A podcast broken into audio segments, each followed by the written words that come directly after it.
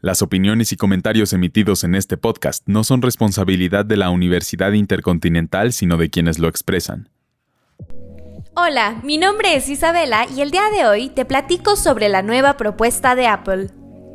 Ahora podrás arreglar en casa tus dispositivos iPhone y Mac, pues Apple comercializará las piezas y herramientas. Estas reparaciones de autoservicio estarán disponibles para el iPhone 12 y el 13 y lo seguirán los MacBook más recientes. La compañía comenzará a comercializar las piezas y herramientas a partir del 2022 en Estados Unidos y posteriormente a otros países.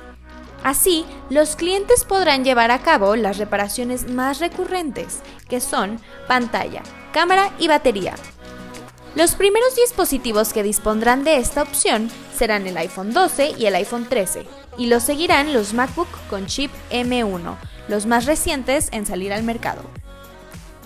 A pesar de esta gran ventaja, la tecnología advierte lo siguiente. Para que un cliente pueda realizar una reparación de manera segura, es importante que antes lea el manual de reparación correspondiente. Una vez que se haya informado, podrá solicitar los accesorios que necesite a través de la página web. Y además, los clientes que devuelvan las piezas antiguas para reciclar recibirán un descuento para su próxima compra. Suena increíble, ¿no? Tanto para la empresa como para el medio ambiente.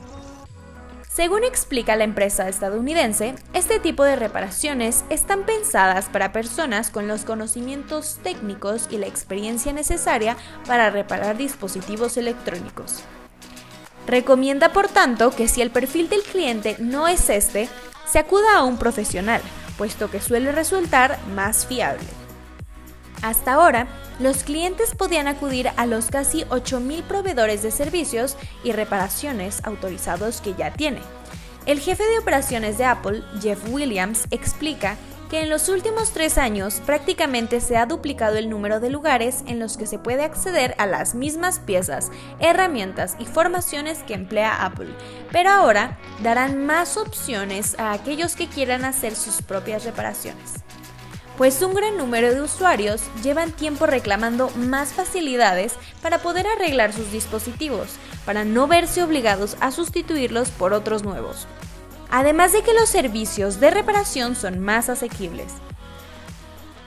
Apple aún no ha comunicado todavía los precios que tendrán las herramientas y piezas individuales. Ahora hablemos de iFixit, pues iFixit es un portal colaborativo y empresa estadounidense que lleva 17 años ofreciendo manuales e instrucciones para que los usuarios con estos dispositivos puedan reparar sus propios terminales. Junto con ello, se evita la compra de nuevos dispositivos y se reduce la generación de residuos. iFixit le permite a los internautas la facilidad de crear un manual o modificar los que ya están hechos. Con esta noticia no se quedaron callados y publicaron lo siguiente.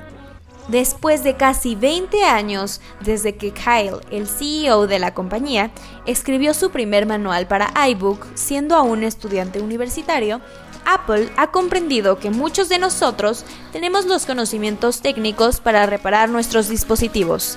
Ha recordado además que la compañía de Cupertino ha defendido durante mucho tiempo que dejar a los consumidores arreglar sus propios aparatos sería peligroso para ambos. Ahora, con el renovado interés del gobierno en el mercado de las reparaciones, Apple ha encontrado un inesperado interés en dejar que la gente arregle lo que posee. Yo considero que esta es una gran decisión para Apple, pues al parecer existen muchos de sus usuarios interesados en reparar sus dispositivos para no desecharlos. De hecho, creo que todos conocemos a alguien que se le ha roto la pantalla o descompuesto la batería y debe reemplazar la unidad completa. Pero ahora, con esta opción, será posible darle un mejor uso a las cosas que adquirimos. Otro factor a tomar en cuenta es que aún no se han revelado los precios de cada pieza, pues al parecer debería ser una opción más accesible, pero lo sabremos cuando Apple revele esta información. Gracias por escucharnos. Los espero en el siguiente episodio y les recuerdo que este es un proyecto institucional de la Universidad Intercontinental por parte de la Licenciatura en Comunicación Digital.